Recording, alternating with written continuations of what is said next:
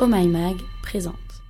Comment aborder la question du sexe sur une appli de rencontre? Si les applications sont un moyen très utile de faire des rencontres, il y a des comportements qu'on ne peut plus laisser passer. Par exemple, les photos intimes non désirées, les messages copier-coller qui sont complètement sans intérêt, sans parler du manque de considération en général. Les femmes sont moins nombreuses sur les applis, du coup ça peut parfois rendre un peu insécure. On ne parle même pas du love bombing quand on fait du chaud-froid en permanence ou encore du ghosting. Le pire reste encore les photos qui ne correspondent pas du tout à la personne. Et pour finir, les personnes trop insistantes qui ne respectent pas ton consentement qui te juge et qui ne te considère pas du tout. Pour éviter ces red flags, deux femmes ont créé Gabi, l'application de dating qui leur manquait en tant que femme moderne. Une safe place où tu peux parler de toi, de tes désirs, sans prise de tête et surtout sans jugement. Sur cette plateforme, tu rencontreras des personnes qui partagent les mêmes valeurs que toi. Bienveillance, respect, transparence, communication, lâcher prise et surtout du fun. Chaque utilisateur doit accepter ces règles pour s'inscrire. En fait, Gabi incarne la bonne copine à qui tu te confies, qui ne te juge pas et qui te permet d'être toi-même. Pas de place aux mauvaises surprises sur cette appli. Chaque membre est soit rentré par parrainage, soit s'est fait valider par trois administratrices. Une communauté où on se sent bien en fait.